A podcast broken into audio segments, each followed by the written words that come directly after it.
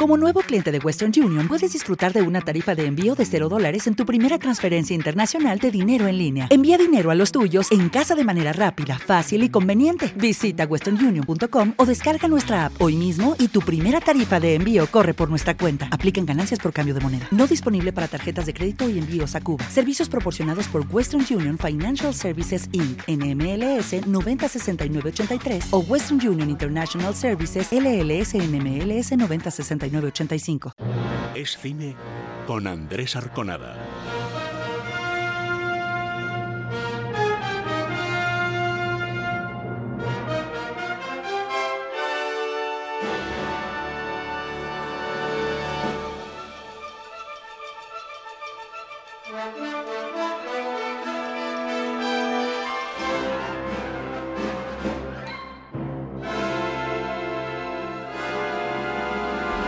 Hola amigos, bienvenidos a Estine, siempre en el radio. Los saludos de Sergio, ¿cómo estás Sergio? Muy bien, muy buenas. Muy buenas, al igual que le damos la bienvenida a Víctor Hernández que hoy nos acompaña en la parte técnica. Bueno, pues vamos con lo primero, Sergio, iniciamos nuevo concurso. Efectivamente, y es que esta semana se estrena Mandíbulas, una película que nos llega pues de la mano del cineasta francés Quentin Dupé, que tuvo su premio internacional en el Festival de Cine de Venecia, que participó además en la sección oficial del Festival de Sitges, donde además ganó el premio al mejor actor otorgado a la popular pareja cómica protagonista compuesta por Gregory Rudig y David Mercé. Pues Mandíbulas se estrena este viernes 2 de julio y por gentileza de Karma Films, de su distribuidora, vamos a sortear 5 packs compuestos por una bolsa de tela, un matamoscas, un spray de gel hidroalcohólico y un cubre mascarillas. Bueno, pues eso es muy fácil.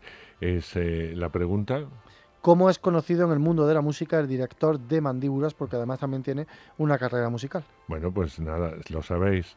Eh, ¿Cuál es eh, el grupo, ¿no? En, donde toca, ¿no? no, es, un nombre que es tiene. un nombre que tiene el personal, un nombre artístico. Bueno, pues lo escribís a Estine más concurso arroba es radio.fm. Así de sencillo. La semana que viene os diremos eh, los nombres de los ganadores de este pack de mandíbulas. Dicho esto, es tiempo para saber cómo se mueven las taquillas.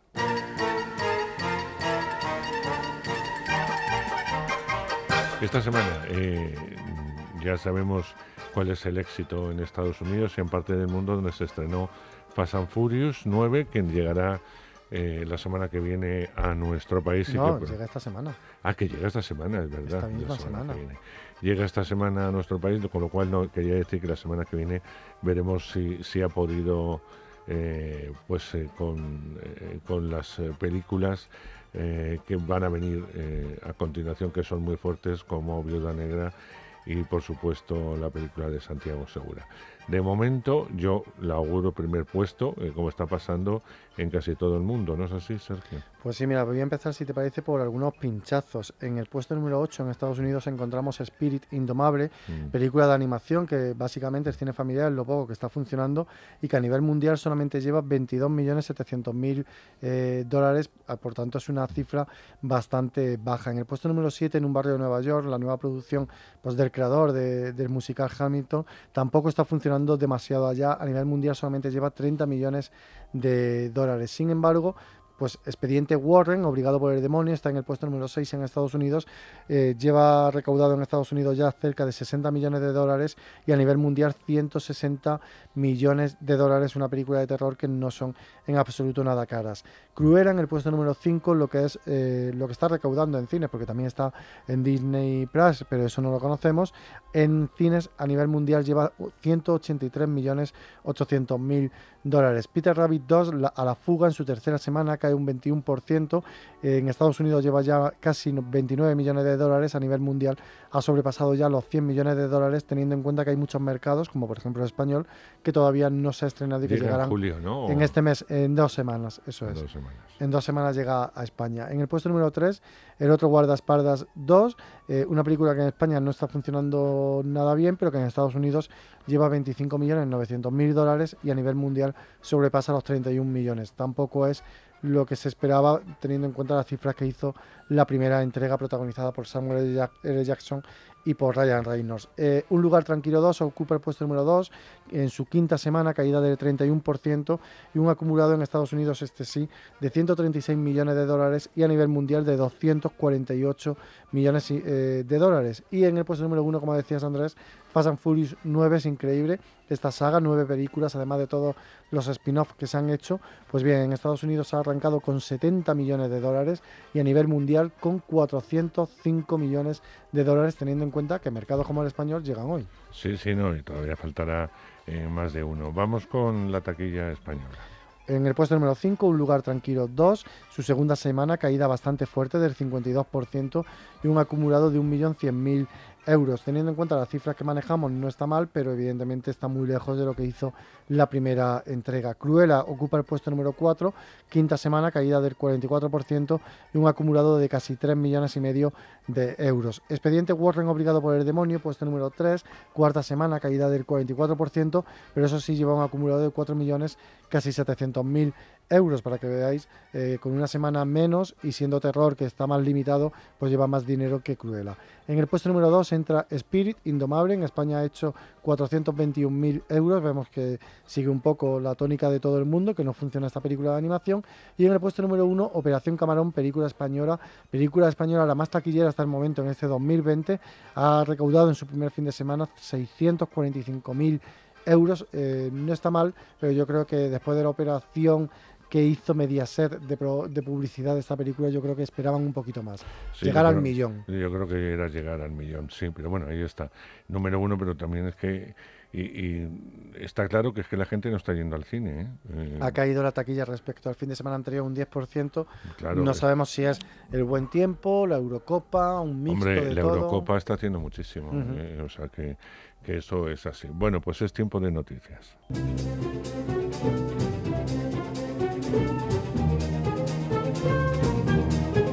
Que Netflix apuesta por las series españolas y ya hay una nueva serie, ¿no?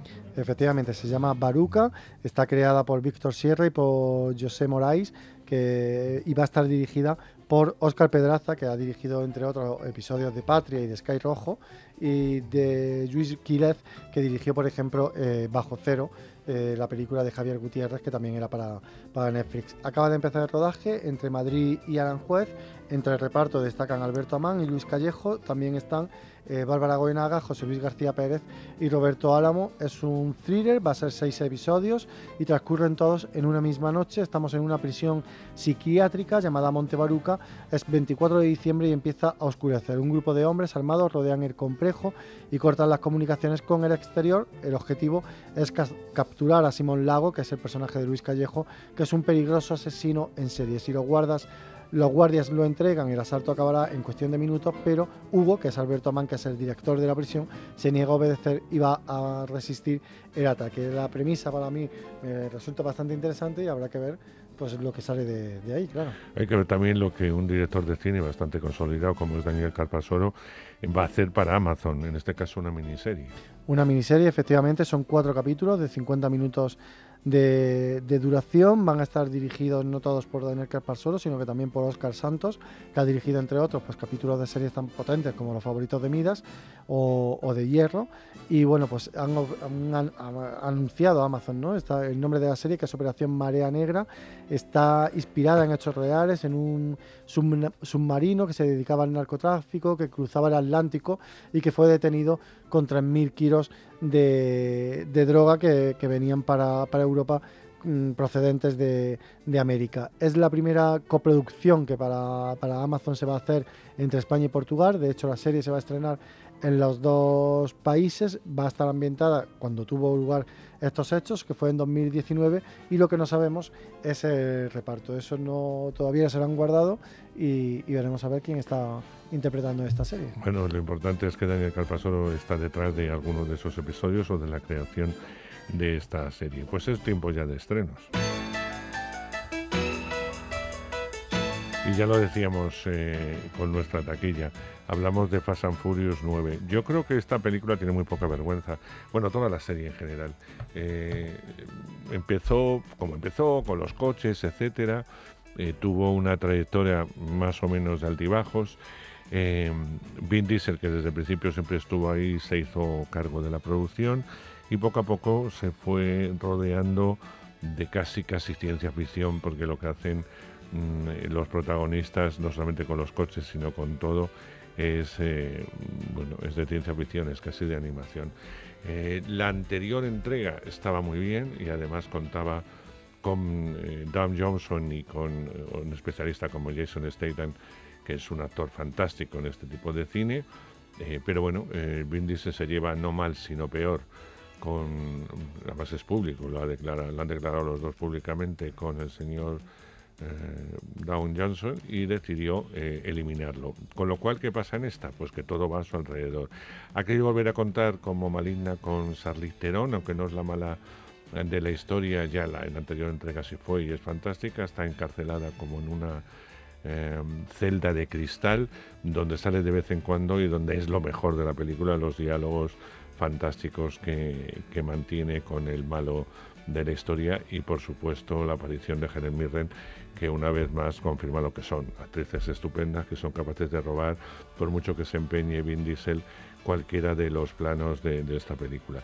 Como os digo, todo está en función de él y además vamos a asistir a su infancia, su eh, pubertad, a su eh, eh, juventud, vamos a ver la relación que mantenía con su padre, piloto de carrera, vamos a ver lo que le pasa al padre, sin contaros demasiado, vamos a ver cómo este con su hermano va a romper relaciones y cómo el hermano con el paso del tiempo se ha convertido en el villano de la, de la función sin ninguna clase de sentimientos al que tendrá que enfrentarse un Vin Diesel que en, principio está retirado, como hacen tantas otras películas, ya lo hemos visto mil veces retirado, y que vuelve para salvar al mundo. A mí me parece más de lo mismo, me parece excesivo las dos horas y media, pero yo creo que en el fondo nos da igual, es decir, eh, no vamos a convencer a nadie nuevo mm, que no haya visto, ya raro que no haya visto nada de Fast and Furious, creo que no le interesa más que a lo mejor algún pase en televisión, porque los fans les da exactamente igual, los fans van a ir a verla, imagino en España como ha pasado en el mundo y bueno, pues van a disfrutar de una película con mucho presupuesto, con mucha acción, eh, nada creíble en ninguno de los momentos, con un actor que es mal actor, porque Vin Diesel es un mal actor, pero si es verdad que cumple, está hecho toda su medida. Eh, yo creo que es excesivo el, eh, ya no el metraje, sino la presencia de él, no es necesaria tanta tanta presencia porque le falta elementos fuertes a su lado con los cuales él está claro no quiere, no quiere compartir, él quiere ser la estrella de la función que para eso es el productor. En fin, Fans and Furious 9, más de lo mismo.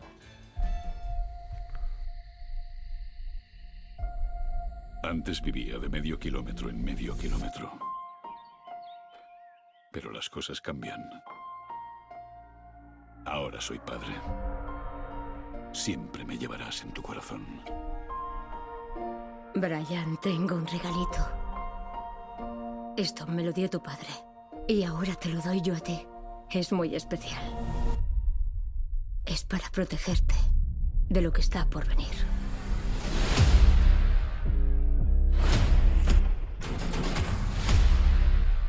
Bien, Dom.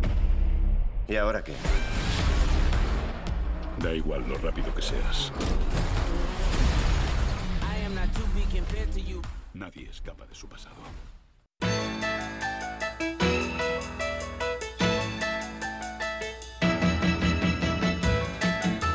Sin duda uno de los estrenos de, esta semana, a mí es una de las pelis que al menos más me gustan, es Hombre Muerto no sabe vivir, una película española que se presentaba en el pasado Festival de Cine en Español de, Málaga, que tuvo muy buena aceptación de, de, público, la crítica fue variada, pero bueno, eso suele ser eh, habitual, pero yo sí os puedo prometer que durante todo el metraje eh, no vais a despegar el culo, perdón por la expresión, de vuestra butaca, eh, vais a estar en tensión como están los propios protagonistas. Hablamos de un empresario, mm, no, muy legal, que digamos, de su mano derecha, de los que van a venir jóvenes, del, bueno, primero los apoyos que tiene la mano derecha y los que van a venir jóvenes que van a, meterse en unos líos descomunales porque todo eh, gira también alrededor de la crisis eh, llamada del ladrillo y que va a conducir a estos a una situación extrema.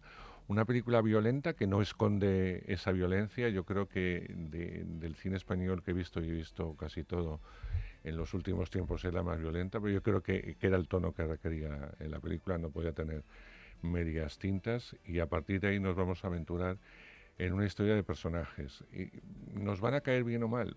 Pues tampoco lo sé. A mí al final incluso los entendí, ¿no? Sobre todo el personaje central del que ahora os voy a presentar.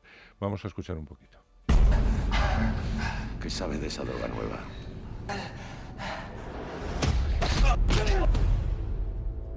Dicen que hemos salido de la crisis, pero nunca volveremos a ganar el dinero que hicimos en la época del ladrillo.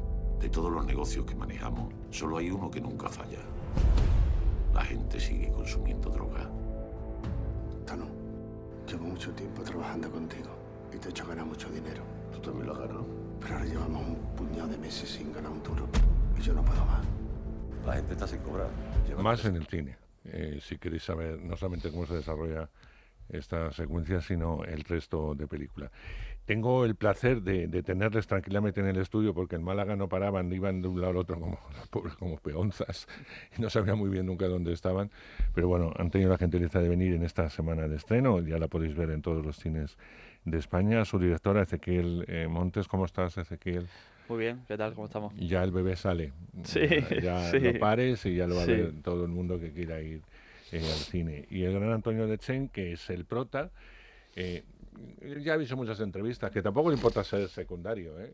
o de reparto, como se dice ahora, porque hace más y encima pues sale muy beneficiado de los de reparto, pero aquí se come toda la película. Querido Antonio, ¿cómo estás? Muy bien, buenas tardes. Muy buenas.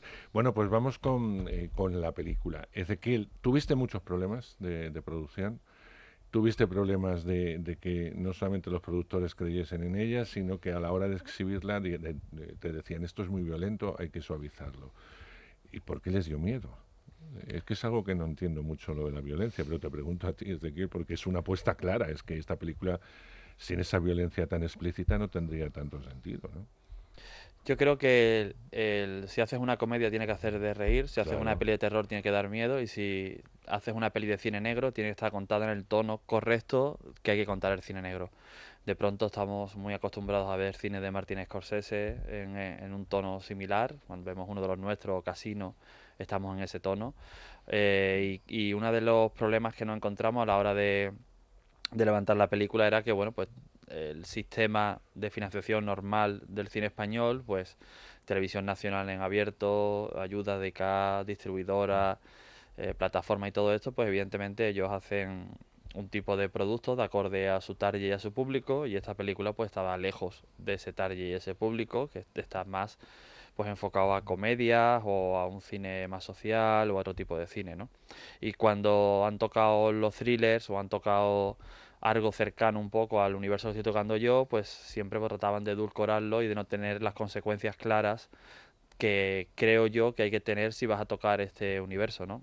Eh, entonces a mí me parecía súper importante que se iba a contar esta historia, pero no por un capricho ni por el estilo, sino porque en la película no hay buenos o malos, en la película hay malos y más malos.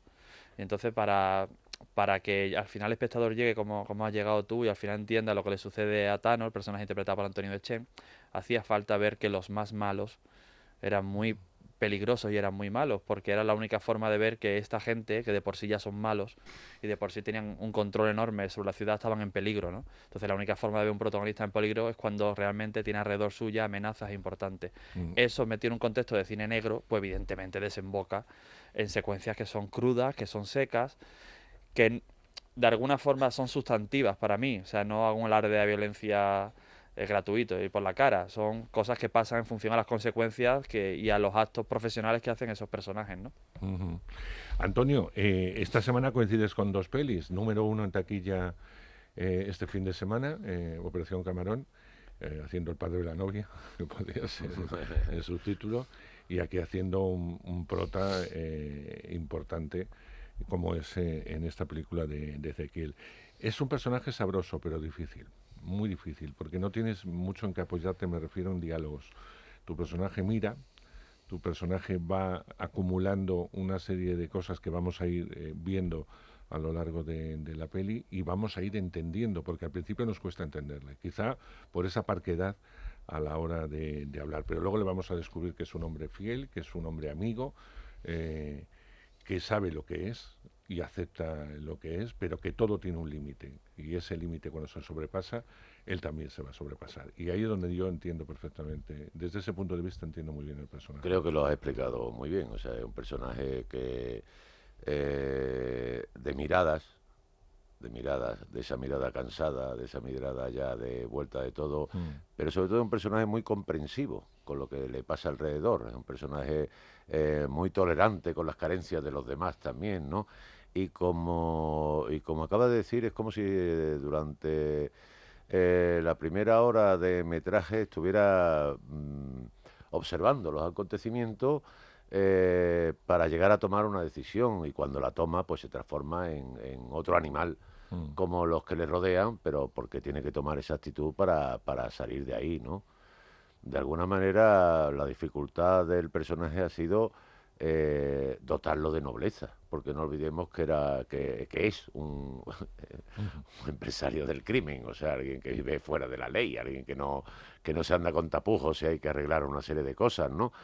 Pero pero que el, el espectador consiga de alguna manera empatizar con ese personaje tal vez sea por lo que ha dicho Ezequiel, porque hay malos más malos, bueno, y, y pueda salir de ahí, pero sí es verdad que el personaje eh, está muy bien escrito en el sentido de poder desarrollar la humanidad que hay dentro de esta persona, es decir, no son, no son eh, caricaturas, y eso se ve muy bien en, en el pozo que hay detrás de, de este personaje. Es un gran superviviente.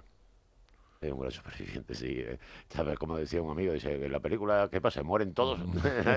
bueno, yo siempre, yo siempre busco un hueco para salir de ahí. Pero ahí lo vamos a dejar, es un gran superviviente. Sí.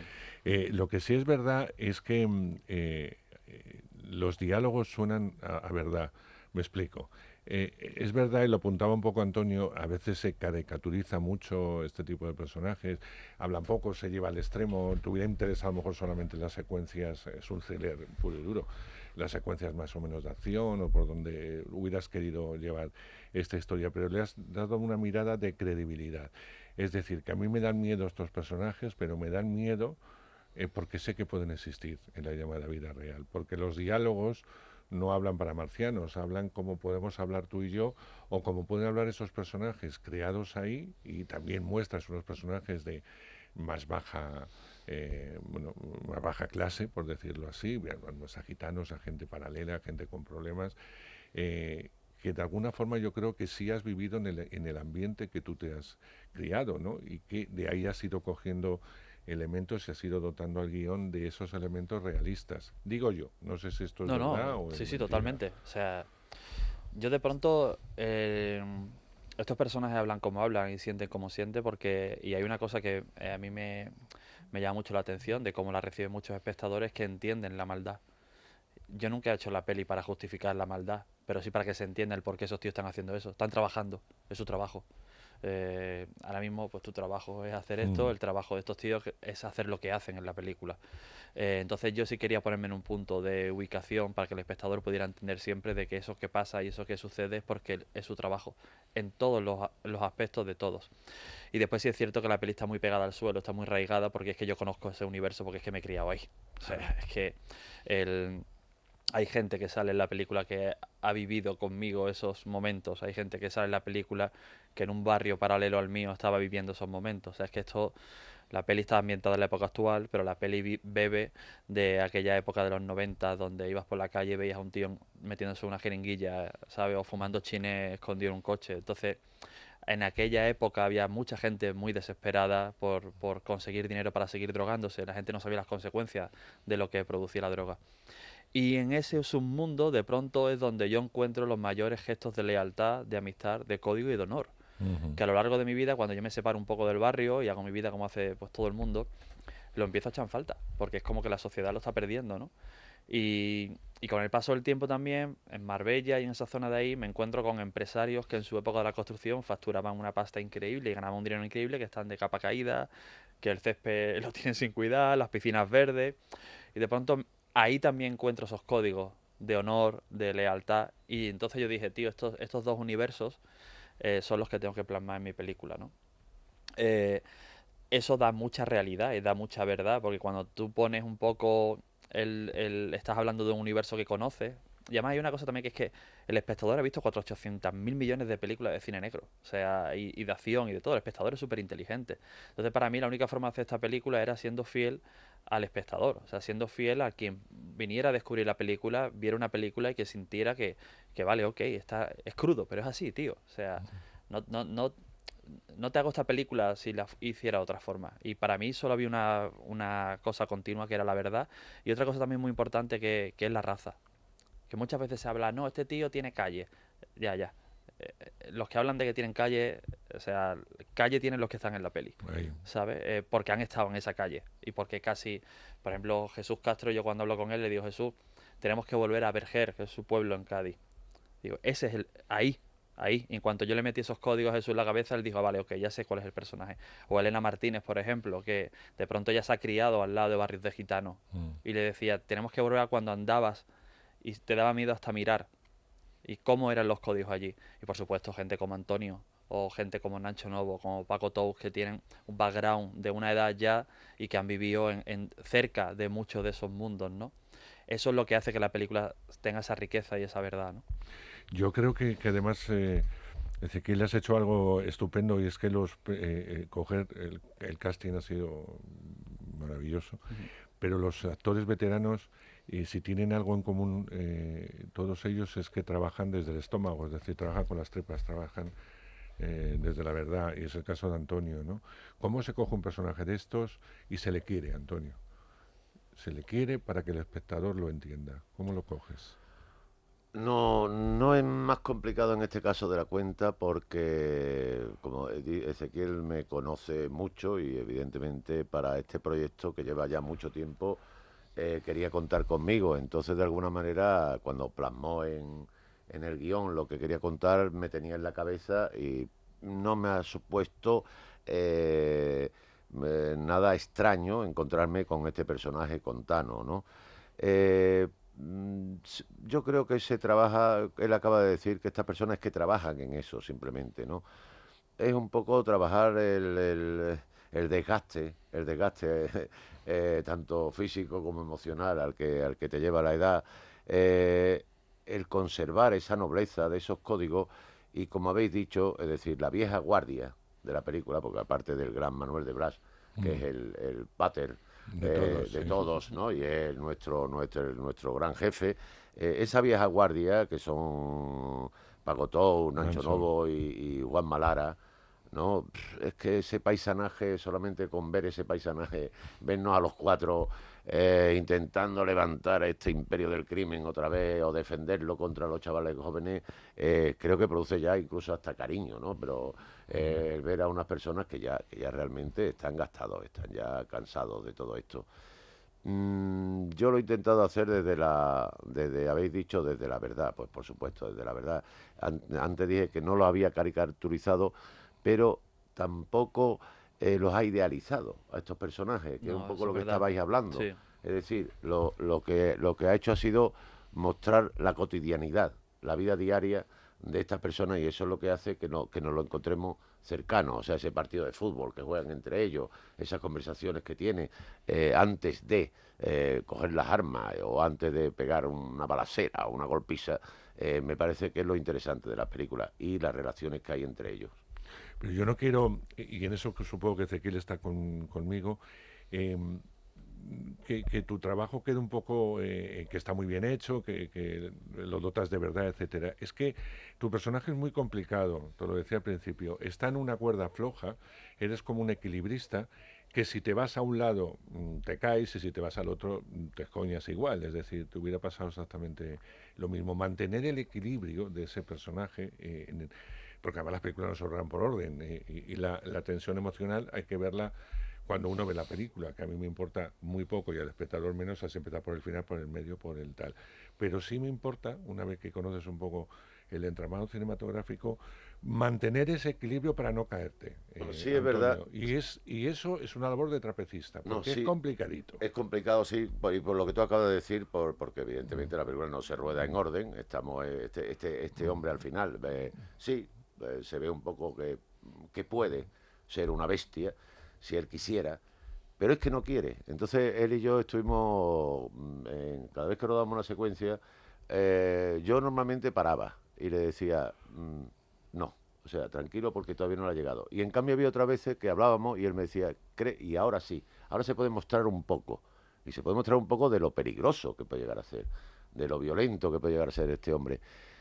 Pero realmente, eh, como lo que está haciendo todo el tiempo es una labor de consenso con, con, los demás, de intentar, de intentar arreglar todos estos problemas que le surgen al hombre, pues, pues hasta que, hasta que no, hasta que no realmente usa esas armas, ¿no? Y sí es verdad que, que siempre eh, tuvimos mucho cuidado lo que hemos hablado antes, es decir, yo creo que hay mucho en la mirada, es decir, eh, cuando, el peso de la película está ahí en la mirada, eh, en cómo mira a la chica, en cómo, en cómo, en cómo mira a los débiles de la película, es decir, este a los débiles de las películas se les ve que los apoya, que le tiene cariño, y en cambio eh, porque también hay que hablar de eso, es decir, estamos hablando del imperio del crimen y el imperio del crimen, evidentemente, como todo el mundo sabe, empieza en las altas esferas. Es decir, aquí realmente los malos son los, los que mandan, los políticos, los grandes corruptos, que son los que permiten que pase todo esto, ¿no? Y en, y en cambio a estos personajes, Tano, no les tienen ninguna simpatía.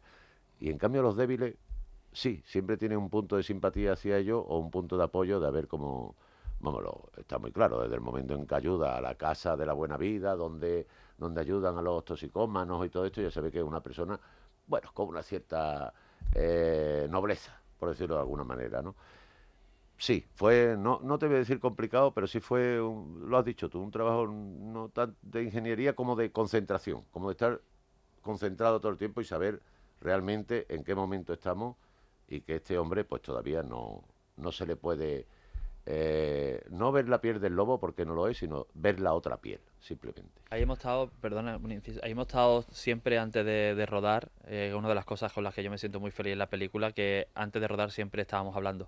Es una peli que, que el guion estaba escrito, pero yo sentía también, y esto es, tiene que ver con que ellos hayan, hayan podido estar cómodos, el que hablábamos mucho y, continuamente estábamos comentando en qué momento estábamos, por dónde vamos, cómo estamos, cómo rodamos esto, cómo hacemos aquí. O sea, había un poco como creamos como una especie como de familia entre yo y el reparto a la hora de, cogernos de la mano y tirar para allá, porque como has visto la peli es súper compleja y yo sentía que teníamos que estar todos seguros de lo que estábamos haciendo, ¿no? Y, eso ha sido, ha sido un punto importante. Y hay otra cosa también que es la mirada de Antonio. O sea, la, mirada de Antonio durante toda la película se nota todo el peso que tiene encima el personaje.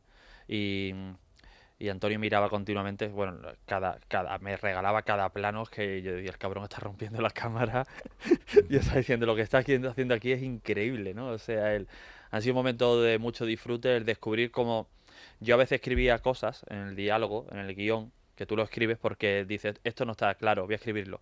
Y cuando llegabas al set, pasábamos el texto y, y eh, había frases que Antonio en vez de decirlas las miraba y yo decía, vale, no hace falta decirlas, está la mirada ahí. Y, y por eso es una peli que se ha soportado ahí en la mirada de él. Fíjate que hay, eh, hay una secuencia que a mí me, me, impresiona mucho, hablando de miradas, es el dolor. Porque sí. el dolor a veces eh, hay gente que lo expresa en el lloro, en la emoción, en el grito.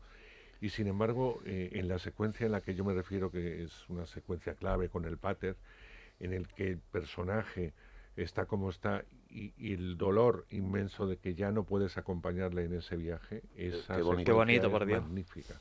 Qué bonito que, hombre, que con, con Manuel, con Manuel es fácil Sí, hacerlo, pero sí, es verdad, hacerlo, pero es verdad que de esa secuencia especialmente, o sea que eh, estoy muy contento porque porque está eso, está la, la, eh, la, la amistad, está el, eh, el agradecimiento a todo lo que ha hecho por mí toda su vida, el que no te puedo seguir acompañando, lo siento mucho, el que ya te vas y el no te preocupes que yo me voy a encargar de todo lo que pueda y, y es verdad que todo eso está ahí, todo eso está ahí. Es, una secuencia que me fascina, que me reconcilia mucho con la película y con el personaje. A partir de ahí llego a querer Sí. a este malnacido, entre comillas. Pero bueno, se Bueno, le está llega- bien, porque está, puesta querer, ahí ¿no? para eso, para que quien siga con nosotros ahí de espectador, ahí empiece a hacer el viaje a través de su ojo. O sea que Me gusta mucho también, Ezequiel, el, el, eh, el código de honor. Eh, que mantienes en los personajes. Dentro de que estamos hablando de una película de malos, o sea, sí, sí. aquí no hablamos de buenos y malos, unos son más malos, otros son menos malos. Mm.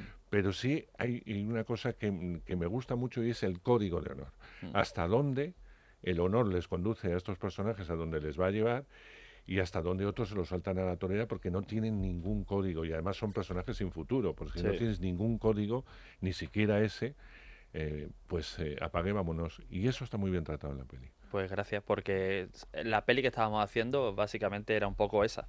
Quiero decir, teníamos por encima la capa de, bueno, pues la capa, eh, entre comillas, lo comercial, desde un thriller de acción, de, de, gente que corre, de coches, de lanchas, de mansiones y de todo eso. Pero la peli que estábamos haciendo era de lo que estás hablando, de cómo esos códigos se están perdiendo. Y qué mm. sucede si tú esos códigos los mantienes, ¿qué sucede? ¿Hasta cuánto, hasta cuándo los mantienes y qué sucede si no los tienes y los pierdes, ¿no? Y la peli es un viaje emocional bueno, primero es mi ópera prima, con lo que ya te puedes imaginar que ha sido un viaje emocional para mí como muy duro. Muy duro. Además soy el productor de la película y además la he escrito, o sea, quiero decir... Vamos, que estás en deuda hasta las orejas. Sí, sí, evidentemente. además yo os diré de foto, quiero decir que es que es una peli que estaba muy pegada a mí, entonces claro, el, el, el viaje que hemos hecho a lo largo de todo el proceso de la película eh, ha sido tremendo. Entonces, claro, toda esa emoción yo creo que, que, le ha podido plasmar en los personajes, desde el guion eh, se la ha metido a los personajes, pero en el rodaje, hablando con los actores, se la ha metido a, los actores y todos hemos sentido que, esa era la peli que estábamos haciendo. El qué sucede con estos tíos que además están de retirada. Hay una cosa que estamos hablando que está en una etapa crepuscular de su vida que, que todavía es más complicado ser leal en esa época porque te estás viendo que estás llegando al final y que a lo mejor no tienes un duro, que ya no vas a conseguirlo eh, que, te, estás cansado, que estás viejo, que, de alguna forma ya no tienes gana para esto y mantener tus valores ahí, como hace el personaje de Tano, y mantenerte firme en lo que crees y en, la palabra y en la lealtad, eh, me parece un gesto enorme. O sea, y bueno, creo que que me hace muy feliz que, que haya compañeros que vean la película o espectadores que vean la película e identifiquen eso, porque creo que principalmente uno de los, una de las cosas que quería hablar de la película. De todas maneras, la has visto con público y sabes que el público reacciona muy bien. Sí, sí, sí, sí, sí. Eso lo tienes muy claro. eh, Antonio, película física también, ¿eh? Porque esto es una película de acción. Parece que estamos hablando de Rey Lear o de Hamlet. ¿eh? No, esta es un, una película de acción. Bueno, el Rey, Lear, tiene una también, también, bueno, también es verdad, también es verdad que, hay, que, hay, ojos sacados y hay, y hay mutilaciones, pero bueno. Es verdad, no, pero aquí requería de, de, mucha acción. Vamos a decir que el público se lo va a pasar también muy bien porque tiene mucha acción la película. Sí, yo creo que sí, que bueno, que ya todo esto que hemos hablado es verdad, todo este mm. pozo, todo este código de honor, toda esta verdad, toda esta de esto, pero la película es que una película entretenida. Es muy entretenida. Es, claro. es una película que es que va al cine y te tira allí. Sí, sí, lo que yo decía al principio. se te pasa en un suspiro y es una película de, oye, pues para que la gente no entienda, una película de tiros y es una película de acción, mm. donde pasan muchas cosas.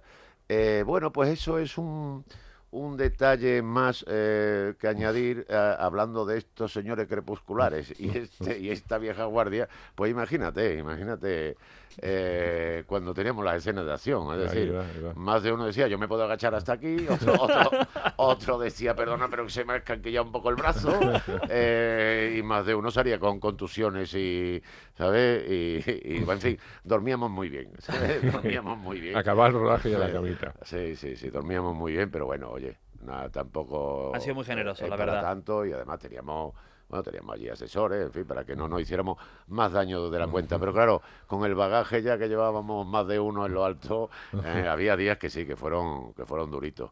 Y claro, lo que pasa siempre, los días duros son los días que más se repiten la secuencia. claro, claro, además ya, ya habéis visto visualmente, son 400.000 planos. final y todas esas carreras finales. Eh, bueno, pues claro, aquello fueron varios días haciendo la misma secuencia, todo ese final. Y, y, hombre, sí, se notaban las conversaciones de, de los actores de mi edad, eh, ¿sabes? Eran, eran graciosas. Sí, era para ver la graba parte, era, era para, ver la comedia, ¿no? ¿Y cómo se hizo? Han sido, han sido súper generosos todos porque yo ruedo mucho. O sea, rodamos con dos cámaras, cambiamos plano, cambiamos ópticas, porque evidentemente este tipo de cine requiere de eso. no, lo pueden mostrar en un plano general todo, o sí, no lo sé. Yo no sabría hacerlo en un plano general todo. Yo necesito contarlo como lo contado la película y creo que la película agradece que, que tenga, que tenga esa movida. Entonces han sido muy generosos porque de pronto yo decía, hay que hacer esto. ¿Otra vez? no, no, es que lo necesito aquí. Me decía, pero ya está hecho. Digo, no, no, lo necesito aquí y aquí. Y hasta en las secuencias dramáticas también, que, requieren trabajo. Y yo decía, está hecho. Digo, todavía no. Y había un momento donde ellos han confiado ciegamente en mí, porque yo decía, es que todavía no está. Porque ellos también sabían de que yo no, tampoco rodaba, por decir, o sea, rodaba cantidad de planos, pero había un momento donde yo decía, ya está, ya la tengo, tranquilos Y cuando ya la tengo era porque sabía que tenía la interpretación de todos ellos en el nivel que yo quería y que visualmente la peli estaba en el nivel que yo quería. Claro, pues la tenías en la cabeza. Eso, Sí, está, eso está muy claro. Eh, estamos llegando, llevamos ya media hora, tengo que, que deciros eh, hasta luego, pero eh, Antonio, no sé si tienes una distancia de, de la película, si puedes juzgar la película eh, a estas alturas. Si ya la has visto eh, y, y ahora la puedo juzgar. ¿Por qué te gusta a ti la película? Como espectador, si eres capaz de juzgar. No tengo, yo creo que todavía no tengo esa distancia. No que tú me preguntas, no la tengo todavía. Date cuenta que es una película donde tengo demasiado peso como para eh, olvidarme de. Quiero decir, yo, no, no, no porque me esté mirando a mí. No, no, ya, ya No, lo sé. lo sé. Sino porque estoy mirando lo que me pasó ese día, y lo que me pasó el otro día, y cuántas veces me hizo repetir este, ¿sabes? Entonces, eh, tot- mm, yo sé que me gusta, eso sí, la verdad. O sea, sí, eh, a mí me gusta, y no lo digo por, por decir. No, si no, no estarías aquí, eso no, está no, claro, y porque ¿no? podría decir otras cosas que la he dicho alguna vez en otra película en las que estaba yo y no me, no, no me duelen prendas. La película, evidentemente, es una película sobre todo sorprendente. Para mí es sorprendente. Para mí es una película novedosa. Para mí es una película extraña. Es una película que me, que me enseña algo nuevo, algo que hacía tiempo que no veía yo en el cine español. Entonces, por ese lado me tiene que gustar. Ahora, ahondar todavía no puedo. Todavía no puedo porque, aunque el rodaje fue hace un año y medio, pero ahora, al verla, lo que rememoro son todos los días de rodaje. Entonces estoy viendo demasiadas cosas alrededor de lo que se ve en pantalla, para distanciarme. Lo vamos a dejar ahí. Sí. Eh, Ezequiel, quiero darte las gracias por esta peli, porque demuestras que no has querido contar todo lo mucho que sabes de cine, sino que has hecho una película muy honesta, muy de género, eh, muy valiente. Eh, me parece, insisto, que los que algunos que te han podido criticar por la violencia me parece un error que digan eso, es porque es un valor añadido a una historia que no se puede contar a medias y eh, con planos eh, que se desvanezcan o con flashbacks, sino eh, hay que ir a, a la cuestión. Así que por ser valiente te lo agradezco. Espero encontrarme mucho contigo porque significará que sigues en esto. Sigo, sigo que- seguro. Que sigues rodando, que es lo importante para cualquier director.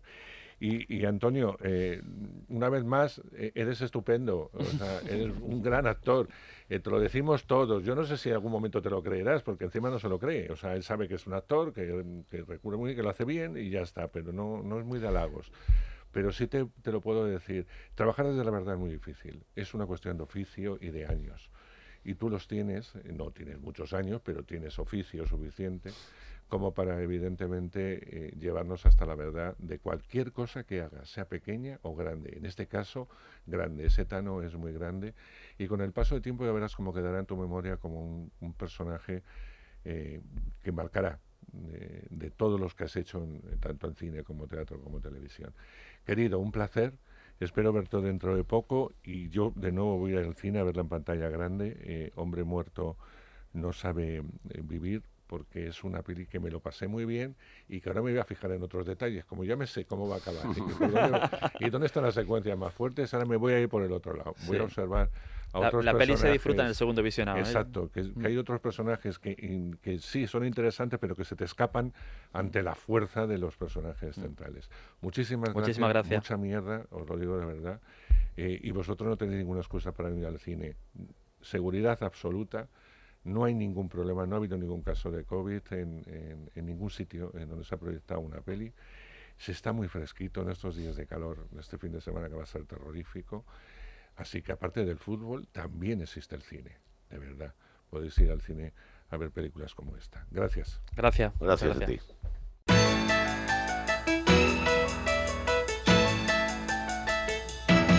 Cambiamos de género total y absolutamente. Y yo creo que Mandíbulas es una película a pesar de que esté, por ejemplo, nosotros que vivimos en Madrid, empapelado Madrid con el póster de, de, Mandíbulas, yo no sé si va a interesar mucho al gran público. Es una película gamberra que toca eh, la comedia de refilón, a mí no me hace demasiada gracia eh, los chistes, pero bueno, los tiene.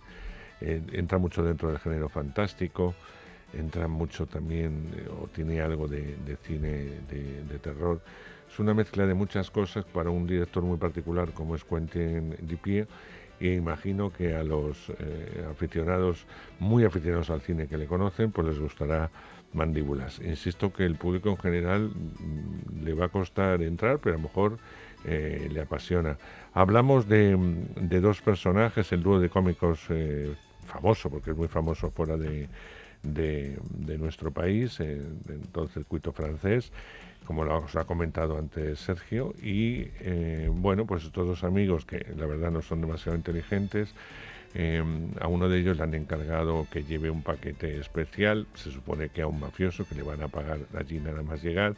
Él en el camino se va a encontrar con un amigo, un colega de siempre, se van a unir, van a robar un coche eh, y van a intentar llevar ese paquete. Pronto van a descubrir que en el coche, en lo que es eh, pues el capó, eh, no, el capó es lo de arriba, ¿no? El, maletero.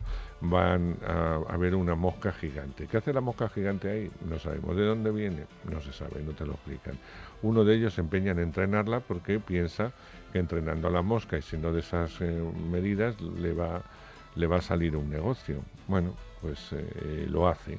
A continuación se van a encontrar en su camino con unas chicas una de ellas pues encapricha de alguna forma de ellos, se lo va a llevar a un chalet donde van a pasar unos días, allí van a hacer de las suyas y no os cuento más. Sucesivamente van a ir pasando eh, cosas con un final, mm, bueno, pues bastante abierto por un lado y por el otro lado eh, casi sorpresivo como le pasa a los propios protagonistas. Mandíbula es una película como os decíamos, muy especial, que gustará a un público muy especial. No sé a ti, Sergio, ¿qué te ha parecido? Tenía muchas ganas de, verla porque había leído las críticas cuando pasó por el Festival de Sitges, que eran completamente estupendas, y yo tengo que decir que sí entra en la película. Es una propuesta rara, tienes que entrar o no entrar, y si entras te lo vas a pasar muy bien porque yo sí le veo gran, muchas dosis de, comedia, por ejemplo, los silencios están muy bien gestionados y hacen que al final termines riéndote ¿no? de, lo que estás viendo, porque todo lo que pasa en la casa y también la personalidad de algunos de, los, de los miembros que se van a encontrar en esa casa es bastante peculiar. Entonces es una propuesta bastante diferente, pero si entras te lo vas a pasar en grande. Bueno, pues como os digo, eh, es una película con un cierto riesgo de apuesta a la hora de entrar al cine, pero ahí está para que podáis disfrutarla.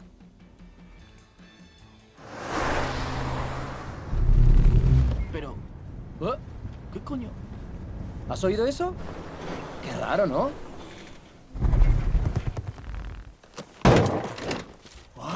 ¿Es una mosca? ¿Qué va? Que sí, joder, es una mosca. ¿Por qué no usamos a la mosca para ganar pasta? No sé, la adiestramos como a un mono y ya está. Podremos enviarla a un banco a por dinero y que nos lo traiga. Y nosotros nada. La domesticamos. Frederick Breton, no me lo puedo creer. ¿Eh? ¿De qué va todo esto? ¿De qué conoces a esas periquitas, eh? No las conozco, no sé quiénes son. Hay una que se cree que soy otro tío, eso es todo. Madre mía. ¿Vale o qué? Pues eh, no nos cambiamos del todo de género porque nos quedamos en en, también una comedia que podría haber sido un thriller perfectamente. El robo del siglo tenía que haberse, bueno, tenía que haber estado en el pasado, no, en esta edición, en la anterior edición del Festival de Cine en Español de Málaga. Eh, bueno, por distintas circunstancias se iba a estrenar entonces y ha pasado mucho tiempo. Yo la vi en un pase previo a Málaga, hace más de un año, eh, y mm, hasta ahora no, no, no ha tenido eh, estreno en las salas eh, comerciales. Este largometraje eh, gira en torno a un, caso real que sucedió en enero del 2006, un robo que mantuvo en vilo de alguna forma a toda Argentina. la policía entró en un banco, descubrió que las armas que habían utilizado los, los supuestos ladrones eran, eran de juguetes, que habían retenido a, 23 rehenes que se llevaron 15 millones de, dólares eh, y los delincuentes habían desaparecido sin dejar ningún tipo de rastro. Ahí va a comenzar esta historia en la que la policía, en un principio sin pistas, pues no tiene, no va a saber cómo, cómo gestionar el caso. Lo que sí es verdad es que una de las mujeres de uno de los delincuentes se le va la lengua y a partir de aquí eh, pues empieza lo que es la captura de estos, de estos hombres, con una particularidad, el dinero robado nunca apareció. Hasta ahí vamos a leer porque luego van a pasar eh, muchas cosas. Gran reparto, un gran reparto para una película que yo creo que se ve muy bien, eh, que la vais a disfrutar con actores argentinos muy conocidos, que los he visto en otra película y que ahora antes de dar su opinión Sergio eh, pudo entrevistar, como son Guillermo Franchella y Diego Peretti. y ahora Sergio dirá, pues me ha gustado, no me ha gustado. A mí me gustó porque tiene muchos tintes de comedia pero el caso, como en Argentina es un caso muy, muy conocido, pero en España, evidentemente, no, teníamos. Dan por hecho muchas cosas. En, absoluto idea de esta película. Hay momentos en los que lo llegas a seguir casi como un thriller, porque al final es un robo y quieres saber qué pasa con el robo, si los pillan, si no los pillan. Y entonces esa parte me resultó bastante interesante y luego es que los actores tienen una vis cómica que es, que es, fantástica. Sí, eh, eso es verdad. Vamos a escuchar un poquito del robo del siglo y a continuación la entrevista que mantuvo Sergio, como os decía, con dos de sus protagonistas. Un filósofo decía que el bien más elevado del ser humano era encontrar la vocación. Ya la encontré. Voy a robar un banco. Vas a necesitar máquinas y equipos. Así que lo primero que tenés que conseguir es un inversor. Yo en este momento no tengo un peso. ¿Se te ocurre alguien? Hay un tipo.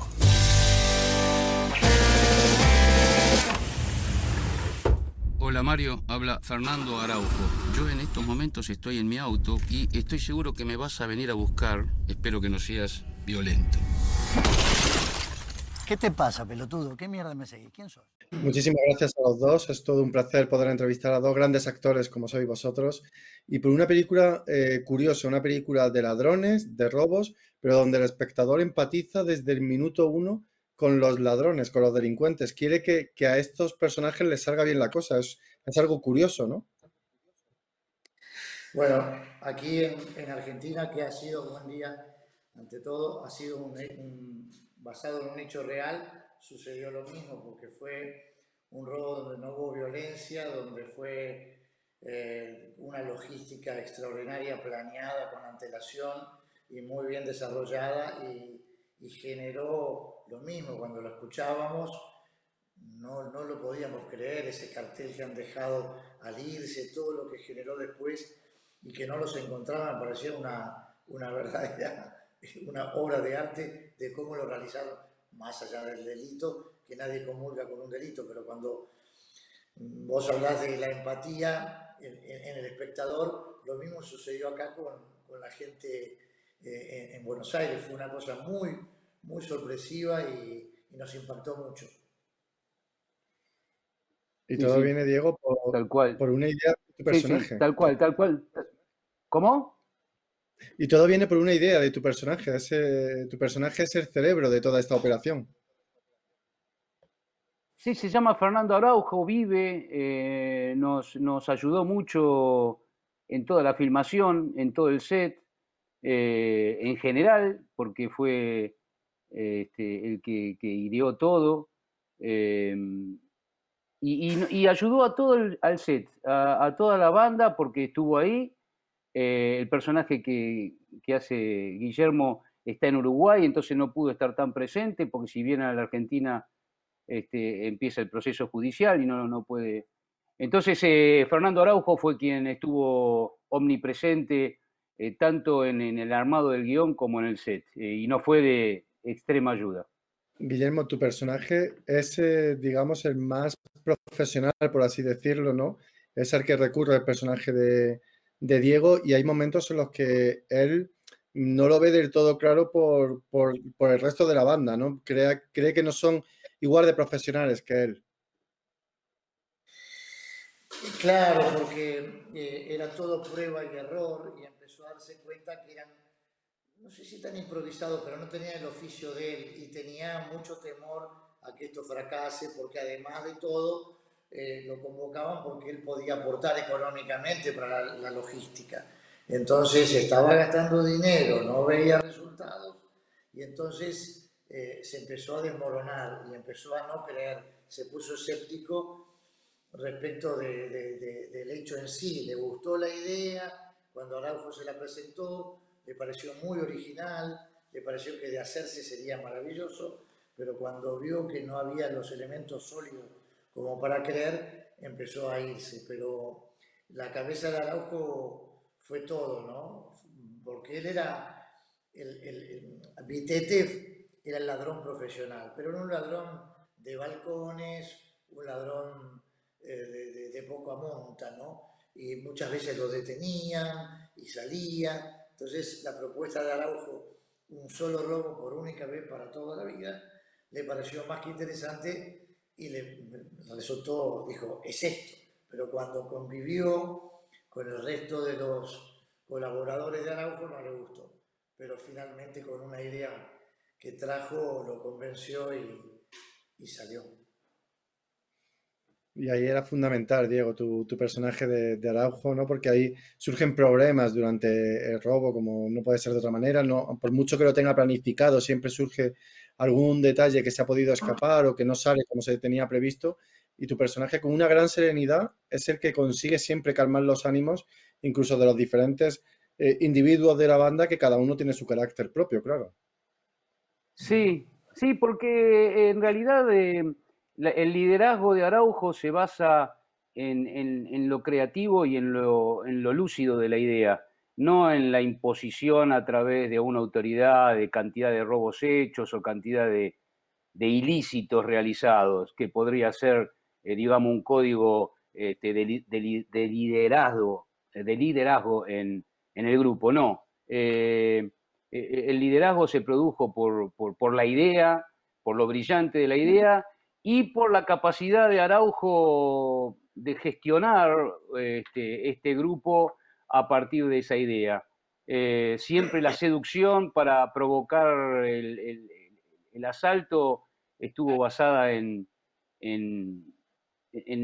cumplir un plan este, para llevarse el dinero eh, sin provocar violencia eh, y aprovechando hechos coyunturales que se dieron acá en, en Argentina, como es la crisis este, del 2001, en donde los bancos aparecían como los principales culpables este, de, todo el descalabro económico del país, y también un hecho policial que hubo acá, que, digamos que hubo una toma de rehenes en, un, banco y, mataron a, los rehenes por un mal procedimiento policial.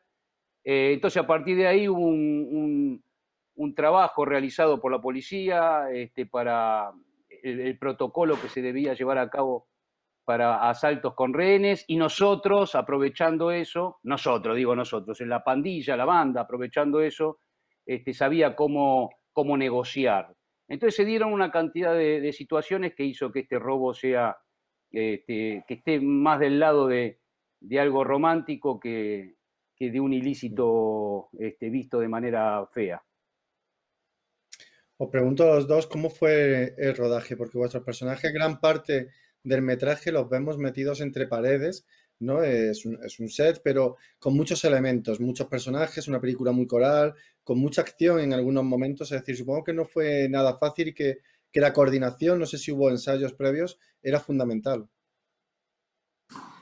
Exactamente, la etapa de los ensayos fue fundamental, por sobre todo las cosas para encontrar el tono de la película porque cuando comenzaste a hablar hablabas de la empatía y cómo se podía generar esa empatía sin, sin caer en la gracia, sin caer en la comedia, que la situación sea bastante inverosímil, pero que caiga en la comedia, pero que nosotros no nos hagamos los graciosos. Era un, un, un límite bastante importante de llevar a cabo. El director, gracias a Dios, la tenía bastante clara, qué era lo que quería, cómo nos podía trasladar eso para que nosotros lo podíamos explorar desde lo interpretativo. Eh, nos fue muy útil el proceso de ensayos, muy útil. Y, luego el rodaje fue muy placentero. Un equipo muy avesado, un director eh, que tenía muy claro qué quería y por qué, eh, un elenco muy profesional, una parte técnica con, con muchísimas películas detrás. y entonces fue muy, muy, muy placentero trabajar con compañeros como, como Diego y como el resto. Mm, fue una experiencia divina para mí porque fue, tenía muchas ganas de transitarla y, y una vez llevado a cabo fluyó.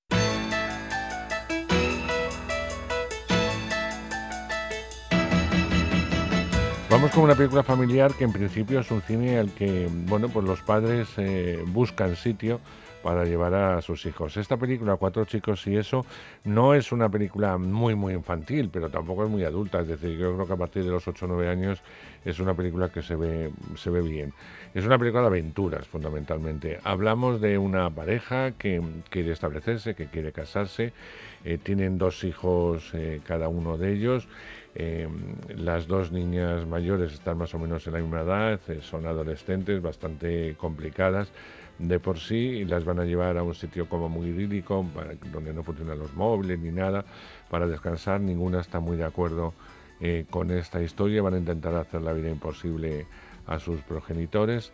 Pero en estas, al lado de la casa donde, donde la han alquilado, pues hay una gran mansión que pertenece a un hombre un tanto extraño que colecciona huesos, eh, cosas de animales disecados, etcétera. Vamos, que esconde un secreto. Estos son muy, ellos son muy curiosos, van a, van a intentar averiguar más y sobre todo va a pasar algo sorprendente y es que entre la arena de, la playa, de uno de los sitios que sale de la propia casa, de un pasadizo que sale de la propia casa, se van a encontrar con un ser que vive en la arena, que concede deseos que duran un solo día y aquí empieza la gran aventura. En fin, que tú también la has visto. La he visto y mira que soy fan del cine familiar y de aventuras, pero toda la parte de ciencia ficción en esta película me parece que hay momentos que está metida con calzador. Y cuesta, y, sí, y cuesta, y no, no terminé de entrar en esta en esta historia de cuatro chicos y esto, no, no, entré en ello. Es difícil, sí, a veces es difícil. Pero bueno, yo creo que los más mm, los más pequeños tampoco, no es una película para es niños. que tampoco tiene un... Eh, porque no es, para, para pues, no es chavales ni, 9, ni muy infantil ni para adolescentes, entonces se queda ahí en un intermedio. Se queda un poco intermedio, bueno, sí, es verdad. Vamos a escuchar un poquito. Tenemos que deciros algo. Estamos saliendo juntos. Ah, pero qué grimada. Este sitio os va a encantar, chicos, os lo prometo.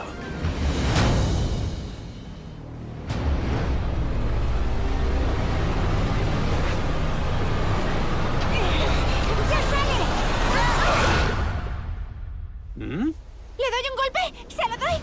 ¡No! ¡Dáselo a ella! ¡Me ha hecho daño!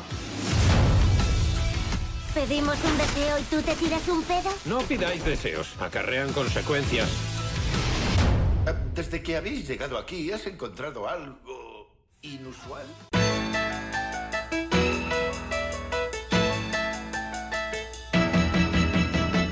Pues seguimos con cine francés. Eh, ya sabéis que eh, eh, cuando es bueno es bueno, pero cuando es malo y nos está llegando mucho cine francés malo, que además estamos viendo como en taquilla no arranca, y yo no sé cuándo se van a dar cuenta eh, las distribuidoras a la hora de, cortarse un poco, que no todo vale, ¿no? Y yo creo que esta peli no va a tener un gran recorrido. Las cosas que decimos, las cosas que hacemos. ¿Por qué? Porque es muy pedante. Es una película muy francesa, muy pedante. Eh, va a costar que, que de alguna forma entre el espectador directamente a una historia que nos proponen en la que tampoco se soluciona nada. Hablamos de un, de un joven, este, bueno, un joven que ya no es tan joven, un treintañero que va a visitar a su primo en la campiña francesa, el primo está fuera, eh, lo va a recibir la mujer embarazada de tres meses em, eh, en el camino y en la estancia hasta que llega el primo, van a pasar un par de días, hablan de sus historias, hablan de sus amores, cómo todos estos se superponen, se complementan. Uno ya llega un momento que le importa muy poco si ha estado con el uno, con el otro, o por qué dejaron esta historia, por qué dejaron la otra, por qué pueden sentirse atraídos o no, porque deja de interesar desde el minuto 5, una historia larga además y que creo que no conduce absolutamente a nada, porque fundamentalmente es una película, como todo lo pedante, aburrido. Las cosas que decimos, las cosas que hacemos. Me sentía muy a gusto contigo, pero no sentía ninguna atracción. Era incapaz de imaginarme teniendo una relación contigo. ¿Por qué eras incapaz? Porque todo el mundo creía que íbamos a acabar juntos cuando veías a tu amigo no sentías que debías estar ocupando su lugar? Pues Netflix estrena una trilogía. Eh, de momento esta semana, pues la siguiente otra y la siguiente otra. Es una trilogía, un libro que se llama La calle del terror, que está situada en distintas décadas. Se empieza por 1994, la vais a poder ver en Netflix y arranca cuando un grupo de adolescentes descubre que los sucesos que terrorizan su ciudad, una ciudad de Ohio, desde hace generaciones podrían estar conectados y además puede que ahora les toque a ellos protagonizar esta pesadilla. Como decíamos, primera parte de la trilogía basada en las famosas novelas de miedo de R.L. Stein. Eh, y que hará las delicias de los que les gusta el cine de terror, sobre todo el cine de terror adolescente. Hubo un tiempo en que las cosas iban bien en Shadyside. Pero eso se ha acabado. Man, I turned the world around with a skeleton hand, say.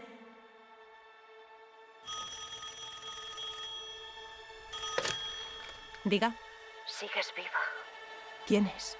Está pasando otra vez.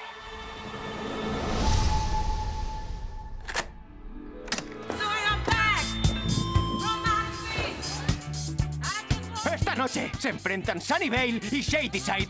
Rojos contra azules.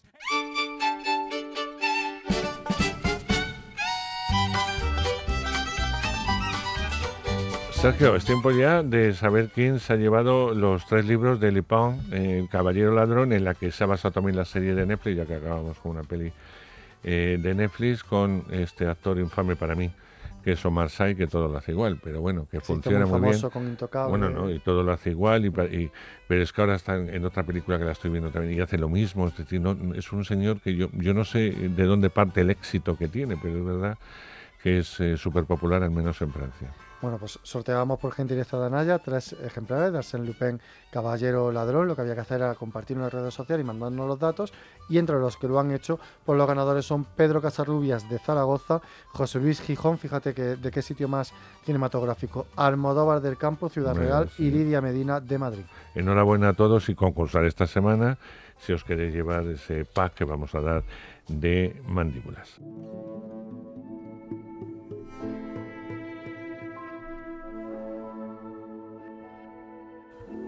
La pasada semana eh, asistí el fin de semana concretamente eh, al Teatro Cofidis, de toda la vida el Teatro Alcázar, por si algún todavía algún despistado no sabe muy bien eh, de lo que hablo. Bueno, pues eh, fui al teatro, pero me habían recomendado vivamente eh, que fuera a ver lo último de María Juncal, que se llama La vida es un romance, porque me iba a impresionar.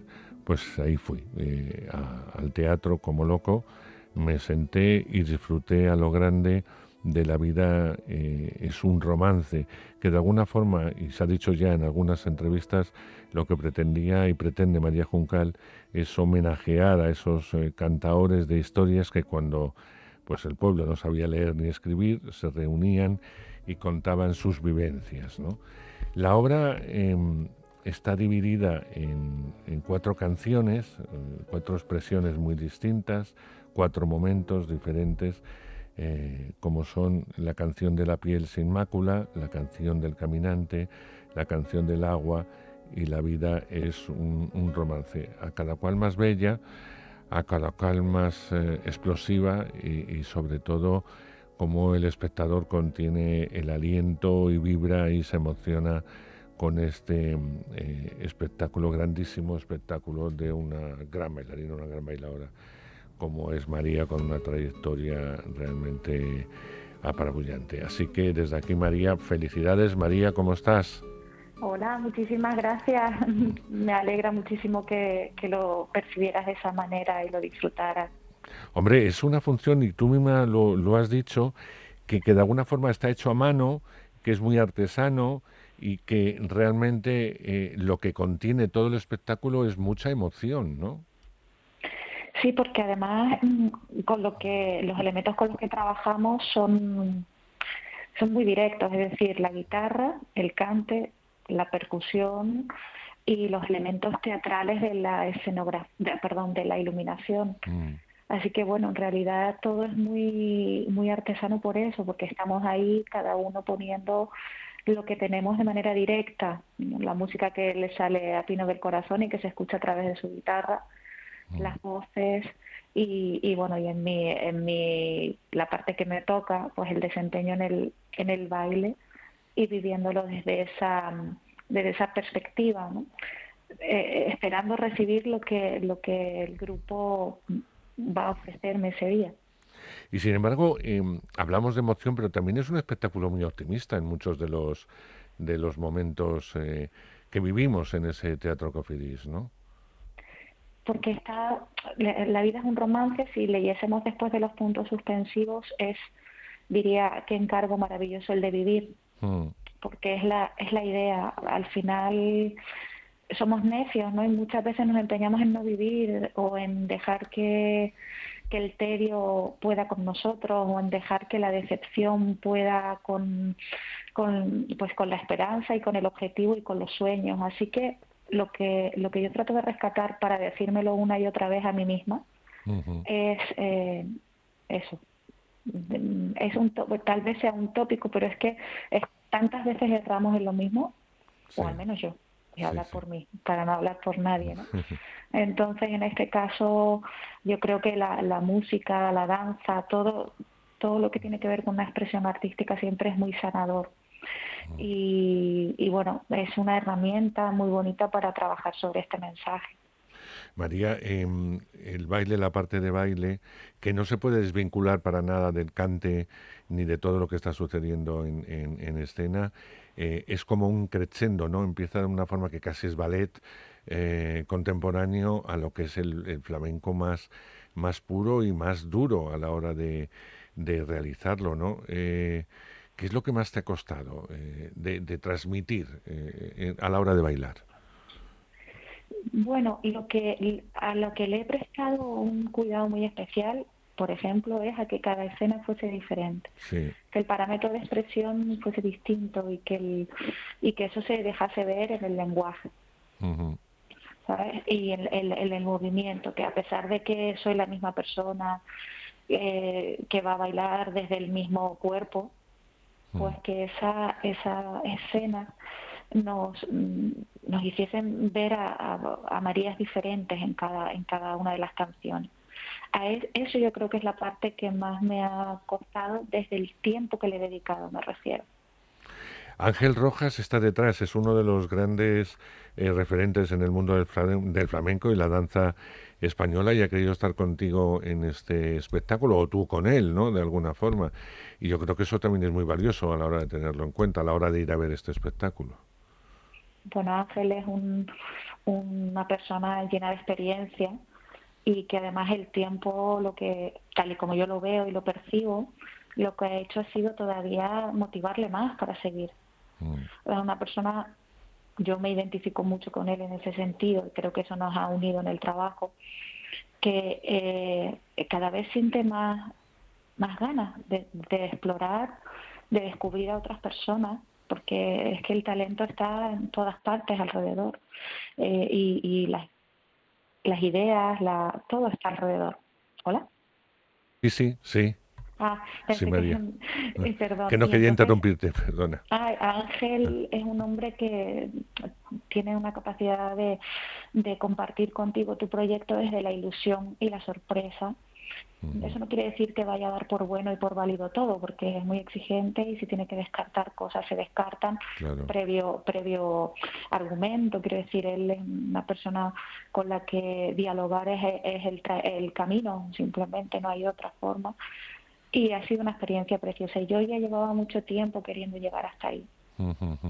Oye, eh, tiene que ser algo eh, bonito también el poder estar en un teatro después de de la pandemia que hemos sufrido, que evidentemente los artistas, el mundo de la danza en particular, eh, lo ha sufrido más porque los teatros no estaban abiertos, no podíais eh, expresar vuestro arte y, bueno, por fin se han ido abriendo, de momento todavía con eh, localidades no al 100%, sino con, con las restricciones que, que, exige el protocolo, pero ya en el encuentro con el público. Imagino que eso, María, sí tendrías ganas, ¿no? Ya de volver y de volver con público y ofrecer este espectáculo de nuevo, ¿no?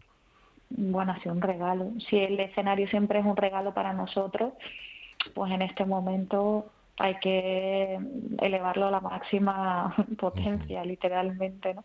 Porque ha sido ha sido un regalo esta temporada, ha sido un regalo. E, era difícil por el por la coyuntura, lo es. Es la verdad es era era tomar una alternativa bastante eh, compleja por, por todas las circunstancias. Pero una vez más puede la, ilusión, el deseo, las ganas, la necesidad, el oxígeno que nos proporciona todo esto. Y bueno, el pensamiento de que de una forma u otra eh, nos va a llegar la, la, la, forma y el camino, la fórmula de resolver el asunto.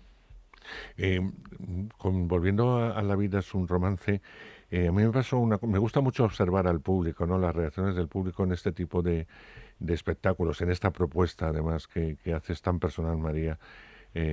Sobre estos contadores de historias y cómo cada número es una historia también distinta en el baile, etcétera. Y es como el público empieza como muy sobrecogido, sus aplausos al principio son como tímidos y poco a poco em, se van entregando hasta crear una comunión con el propio artista que llega a un final en que la gente se pone en pie eh, y está totalmente arrebatada. ¿no? Eh, ¿Eso es algo medido? ¿Eso es algo que te pasa siempre o cada función es un mundo? Bueno, la verdad es que la tónica de las funciones ha sido esa, vivir ese, ese camino con, con, el público, ese, ese mismo trayecto que tú has descrito, que porque además las piezas, mmm, aun con el, con el riesgo de, terminar tan en ese vacío absoluto de la escena, como termina el, el espectáculo, están no, no pensadas, ¿no? sino están colocadas en el escenario, en, la cronología del espectáculo, no con ninguna intención de buscar una, una reacción concreta, mm. sino que, que, bueno, que cada, cada espectador vaya, lo que siempre sucede, que cada espectador lo vaya interpretando de una forma absolutamente individual. Lo mm. que ha sucedido es que no ha sido individual. Eh, al final hemos, hemos trazado un camino parece bastante concreto por el que transitar y poder asomarte en, cada recoveco a un, a un sitio muy concreto. Así que bueno, yo estoy contenta por eso, porque yo también lo vivo así, subo, mm. bajo, voy, vengo, y entonces eso en realidad es la vida de un romance. Hoy estamos aquí, mañana allí, pasado hay luz, hoy no hay, y así sucesivamente. Ahí estamos. En el Teatro Cofidis, el Teatro Alcázar de toda la vida, como os decía al principio, hasta este domingo, eh, la vida es un, un romance. Eh, por cierto, eh, ¿vas a hacer gira? ¿De momento paras? ¿cuál, ¿cuál, es el futuro de, de, La vida es un romance? Pues yo termino el día 4, terminamos, con muchísima perita en el corazón, la verdad, y el 4 mismo por la casi a las 12 me voy fuera, me voy a México. Bueno me voy a México de gira eh, con, con, una propuesta distinta. Vamos, la vida es un romance, descansa un poquito, pero tiene recorrido aún. Yo le tengo mucho cariño, mucha fe y creo que los espectáculos, los artistas debemos darle la, la opción. No, no, no podemos hacer un espectáculo y guardarlo en un cajón y hacer otro y otro y otro. Yo al menos no. No me da la capacidad. Entonces, quiero disfrutar de la vida es un romance porque ha sido un, proyecto de largo recorrido para llevarlo a cabo y ahora que hemos hecho esa familia y esa comunión quisiera disfrutar de ella. Pues esperemos que podamos volver a disfrutarla. De momento, como dicen por allá por México, que te vaya muy bonito eh, en esa propuesta que vas a hacer. Y de verdad que gracias, no solamente por atender esta, esta llamada, sino gracias por todo lo que yo viví en ese teatro, por toda la emoción que transmites, por toda esa verdad que solamente los grandes sabéis hacer. Así que María eh, Juncal, eh, gracias de nuevo y por supuesto enhorabuena. Hasta siempre, querida. Hasta siempre y mil gracias por un ratito encantador. ¿eh? Muchas gracias. Hasta luego.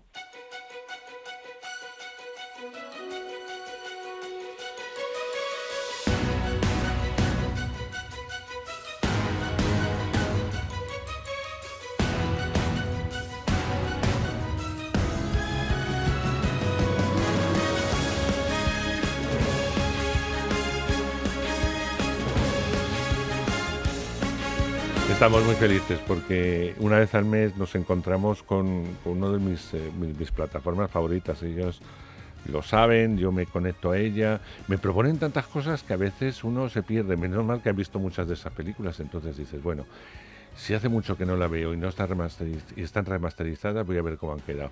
Y otras que me van descubriendo poco a poco los nuevos caminos que Flisole nos propone cada mes, cada día, cada semana.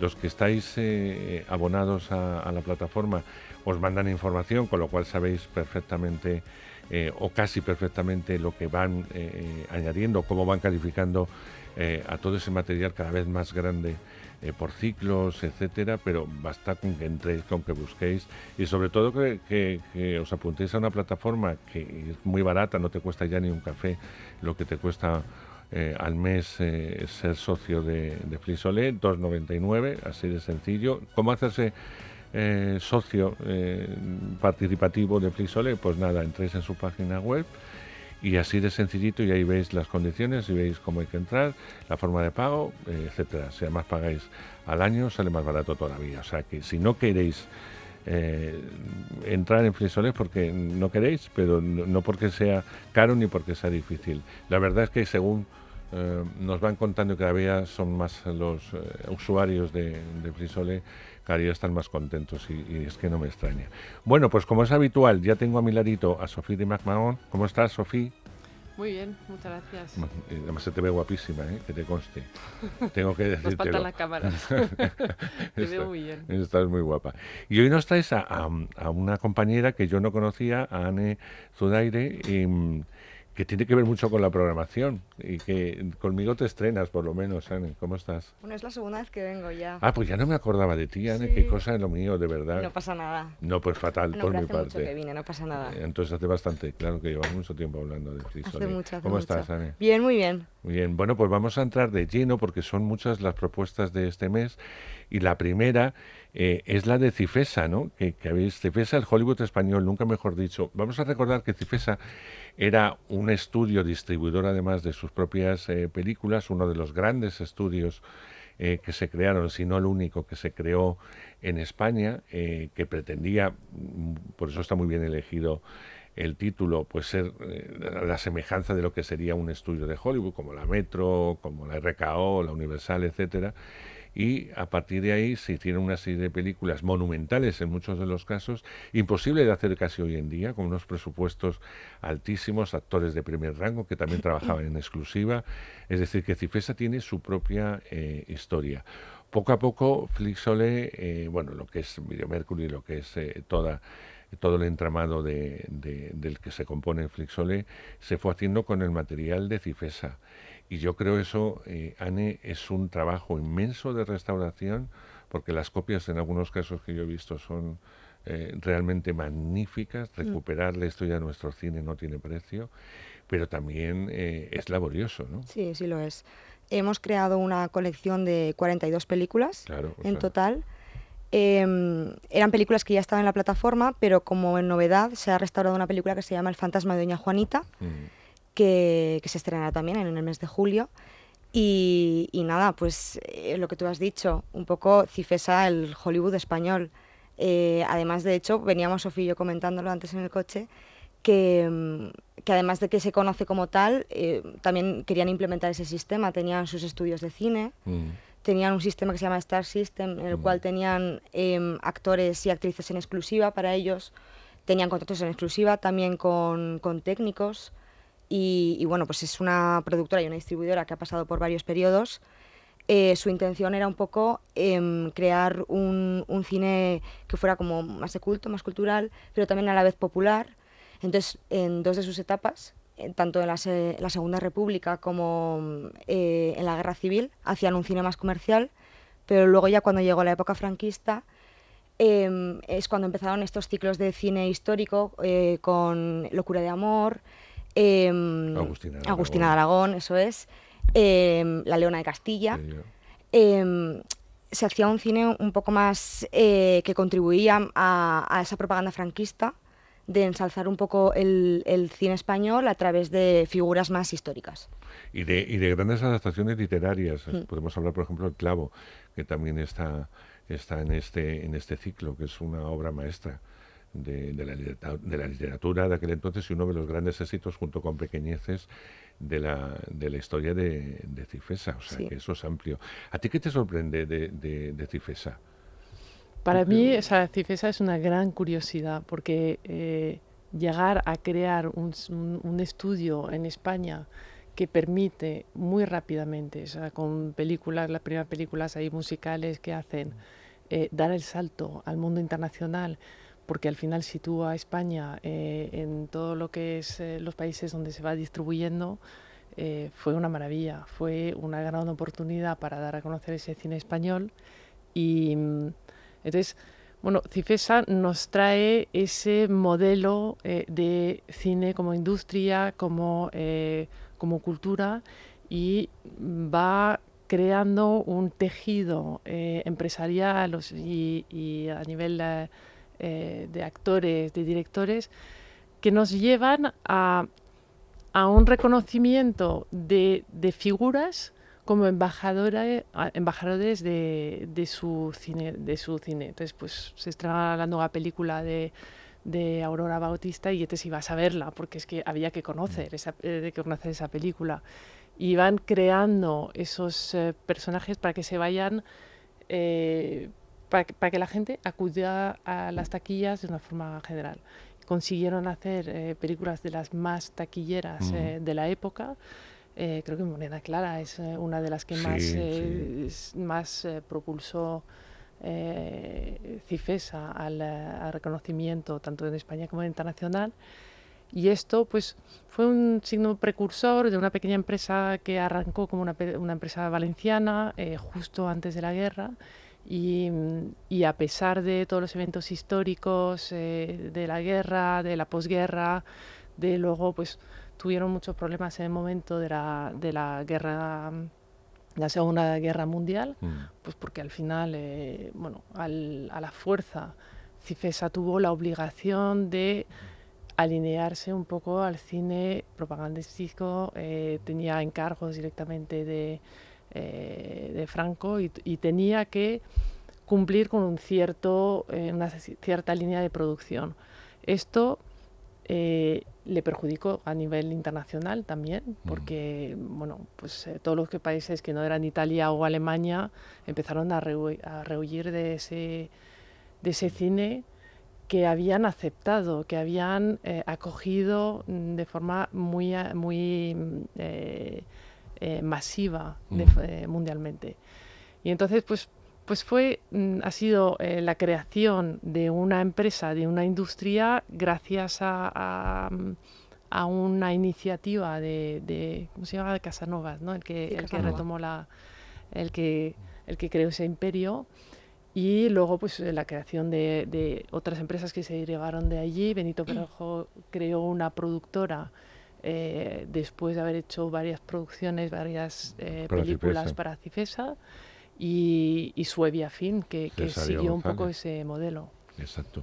Que algún día también eh, haréis vuestro propio ciclo de Cesario González, que, que, produjo lo que no está escrito y que lanzó a la fama a, los famosos niños prodigios. Estoy hablando de Joselito y de Marisol, mm. por poner un solo ejemplo de lo mucho que hizo Cesario. Pero eso será otra historia y será en otro momento. De momento recogen estos títulos, se sigue trabajando en, nuevos títulos de Tifesa, quizá apuntando un poco lo que dice Sofía, a un cine más ligero, eh, que fue mucho más popular, aunque no el cine que se hizo después de la guerra civil y durante el periodo franquista, con películas como A mí la Legión, etcétera, que tuvieron también muchísimo éxito, pero ya sí en un terreno mucho más, eh, mucho más local, mucho más eh, nacional.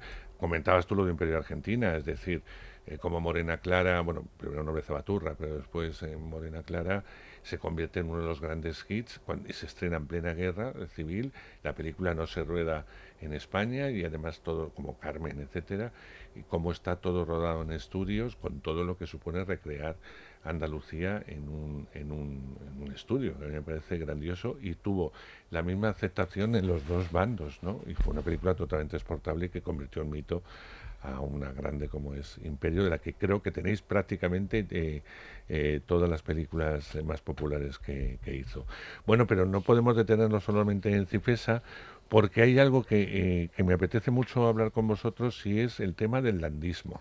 Eh, dices, de Alfredo Landa hay mucho, pero el ciclo del landismo son esas películas claves en la filmografía de Alfredo Landa que le convirtieron en un superhéroe eh, y que al igual que Berlanga, que Berlangueano se ha convertido en, en algo ya que incluso está en la Real Academia, etcétera, en algo muy típico en su figura, el landismo es algo que inventó o, que inventaron para él y que evidentemente habéis podido recoger en una gran selección de películas, Anne. Sí. Em, creo que en total tiene como 15 películas. De esa, de esa tono yo creo que esas o más. Un poco más o, puede más. ser, Habéis puesto más. Bueno, es una barbaridad, pero... Sí. 18, 19. 18, 19, algo así. Mm. Em, sí, son comedias, no sé, no- nos parecía que encajaba bastante en esta época del verano, em, ya que íbamos a hacer un ciclo tan serio como puede ser Cifesa, queríamos hacer uno un poco más divertido para, para más público y, y encontrar esas películas de Alfredo Landa no ha sido tarea fácil No. porque se puede confundir un poco con el resto de su filmografía, pero bueno, son unos años exactos en los cuales sí que destacan estas películas y, y la verdad es que lo recomendamos mucho. Es que además Landa mezclaba ese cine, entre comillas, tan comercial, Sí. eh, tan divertido que la gente iba a ver una película con Alfredo Landa para reírse, y además con, normalmente rodeado de actores y actrices muy populares, Mm. y por otro lado también se sumergía en otro tipo de cine llamado más serio, en el que se movía, por otro lado, por ejemplo, un del rosa al amarillo de Sumer no tiene nada que ver con Manolo Lanuit, por Eso es. poner, por poner un ejemplo, ¿no? Él ha intentado siempre moverse en esos dos caminos sin renunciar al llamado cine comercial, del cual se convirtió en el rey. Mm, Alfredo Landa era un auténtico rey, así que me parece estupendo que el landismo, que así se llama este Sí. ciclo, que podéis entrar en él y ver todas las películas que, que compone, que también hay, fuera de este ciclo, hay más películas de Landa, que Sí. conste, pero nos vamos a centrar en el landismo para que entendáis de alguna forma el sentido. A mí me parece que, eh, por ejemplo, La Decente, que es una adaptación de una obra de teatro de Miura, me parece que es una auténtica joya, cómo está de inspector, cómo está López Vázquez acusado Mm. cómo está eh, Concha Velasco haciendo un poco de, de fan fatal, ¿no? Pero, pero es que vente a Alemania, Pepe, em, Simón, contamos contigo, Celedonio y yo somos así. Eh, Genaro, el de los 14, eh, bueno, venta, eh, a ligar al oeste, aunque la hormona se vista de seda, que también era de, de Manolo Summers, ¿no? Sí. que son comedias eh, realmente inolvidables y que demuestran la categoría no solamente de- del actor, sino también de quien supo eh, de rodearse. Así que, bueno, enhorabuena por acercarte al landismo. ¿A ti te gusta Landa? El Pues yo lo Landa este. descubrí bastante tarde. Eh, Sí. ese Landa es eh, un personaje que para mí eh, fija un... vo- Voy a decirlo como francesa, ¿verdad? Un- unas costumbres que se... o, o una... eh, eh, a ver cómo lo decimos con diplomacia, ¿no? Eh, Bueno, fue un momento de el- apertura también. el macho que tiene ibérico. que eh, demostrar que, que vale mucho, que, eh, que, que es súper sexy, que, quizás no es el nombre más sexy que podíamos imaginar tampoco.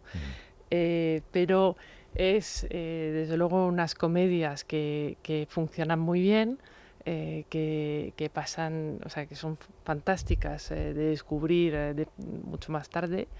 Eh, obviamente son difícilmente exportables al día de hoy eh, por, por su irreverencia muchas veces, por ese trato eh, marido-mujer que, que Era, es- en otros tiempos hay que situarse en la época. y, y Claro, hoy nos- no es válido el código, y los códigos son distintos. pero- y es un código mm, muy cercano, en el fondo, que hemos vivido, que, que, se- que se ha vivido en España hace muy poquito y, ah, y en el fondo que entendemos todos Hombre, eh, extremadamente bien.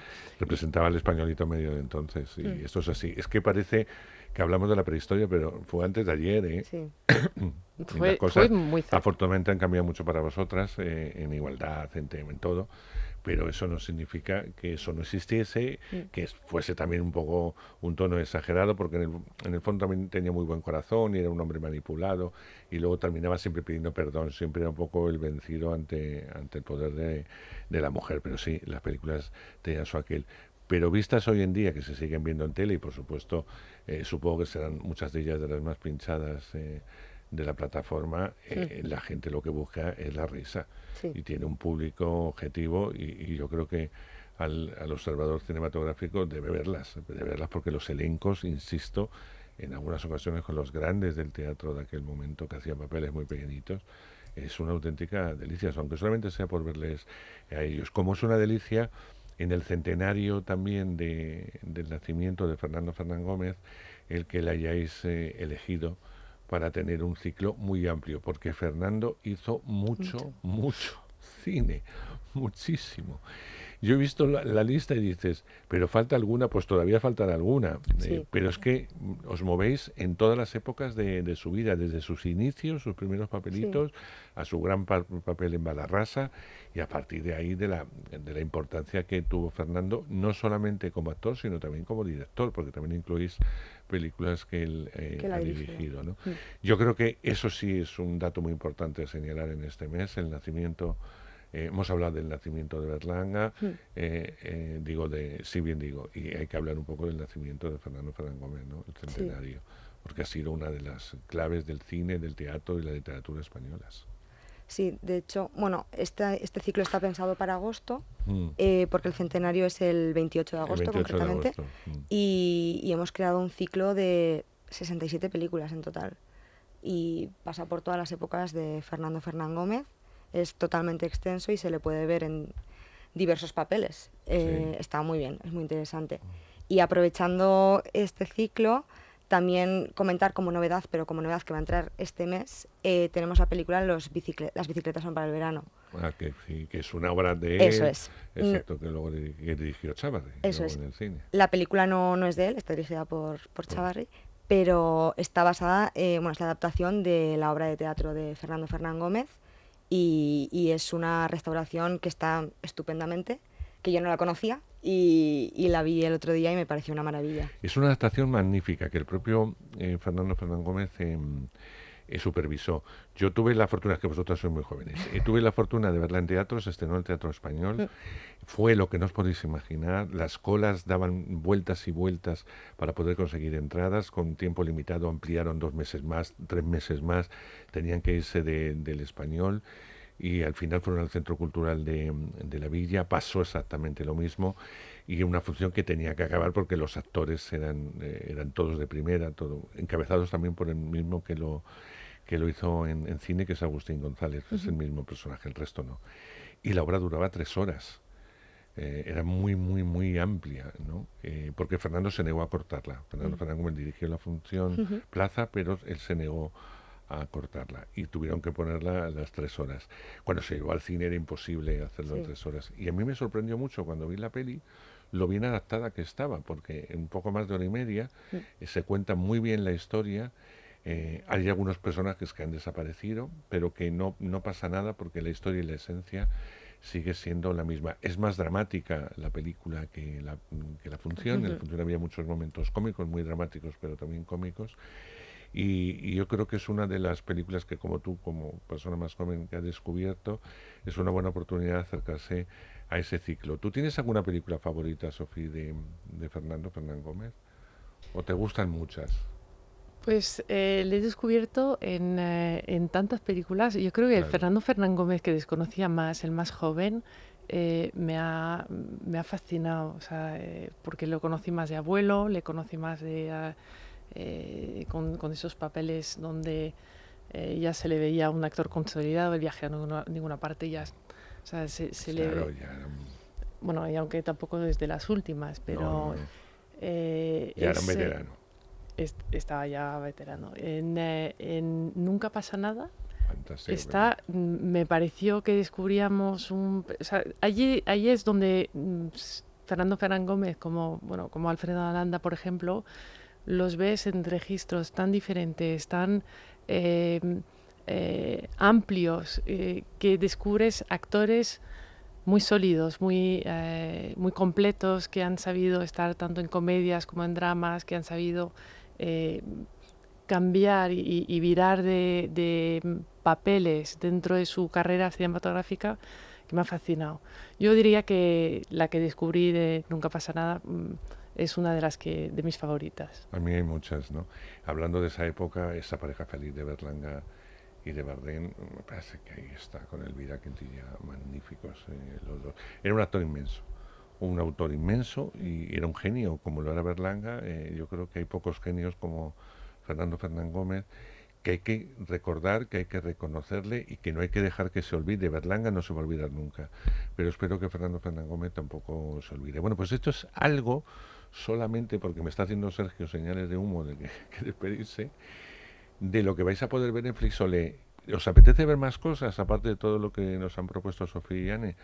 Pues nada, entrar directamente en su página, lo veis, os hacéis socios, los 99 al mes, si lo, si lo contratáis por un año todavía más baratito y ya sabéis hacer felices en alta resolución. Y además Flisole va más allá del cine español porque tienen películas magníficas de la RKO, del mejor cine negro, del mejor cine del realismo italiano, es decir, que hay muchas más cosas en Flisole y cada vez más y más películas para que los programadores se vuelvan locos de alguna forma ante tanto material.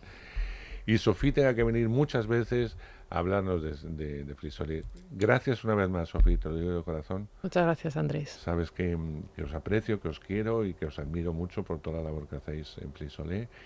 Y Ana, tienes todo el tiempo del mundo, eres muy joven, todo para adelante. A seguir programando y, y a trabajar. No, no hay otra, otra opción para, para el disfrute de los demás. Mm. ¿Tú sabes lo bonito que es eso? Sois como los actores. Es decir, trabajáis, nos brindáis cosas bonitas para que lo disfrutemos. Llévate ese regalo, que es como un bombón. Sí, sí, totalmente. Muchas gracias. A ti, muchísimas gracias. Muchas gracias. Con Frisole nos vamos. Será solo hasta la semana que viene. Volveremos con más cine, con más entrevistas, con todo lo que tenga que ver con el cine en pantalla grande. No os lo perdáis.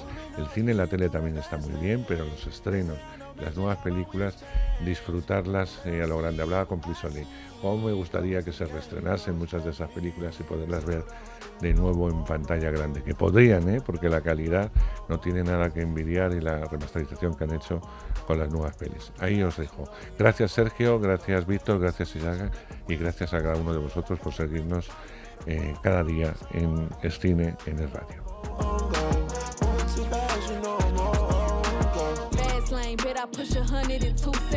I just spent the Bentley and the Lambo on two necklaces. Fuck it, take them on a high speed, I'm too reckless. Demon time, when I'm in that demon, they can't catch. Bet they get the message, I'm the best of the best. Bitch, I get the bag and blow it, you get yours and you stretch it. I be living life fast, I pray to God I don't wreck it. And I'm still waiting for a bitch to check it. Who want the smoke? Better hope you don't choke. I be riding two seater, it just me and the scope. I like my nigga gangster with a mouth full of goals. Uh, he hit the lotto, that's goals. Moving on, speeding through the fast lane. They say I know magic, how my whips change. They don't see what I see. Go against the game, you know it's past me. Zero to hundred, you know I'm on, on go. Play with my dogs, you know I'm on, on go. Bottles on bottles, you know I'm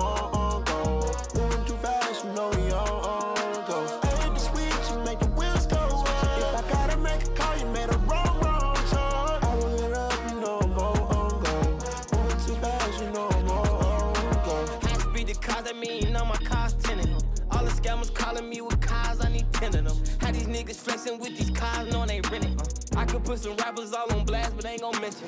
I'm a fiend sipping on some lean with my relative. All the eyes thinking that they say this shit treacherous. Put the lights inside the Lamborghini, you ain't listening. Put the car sporty, get the jumping like it's tickling.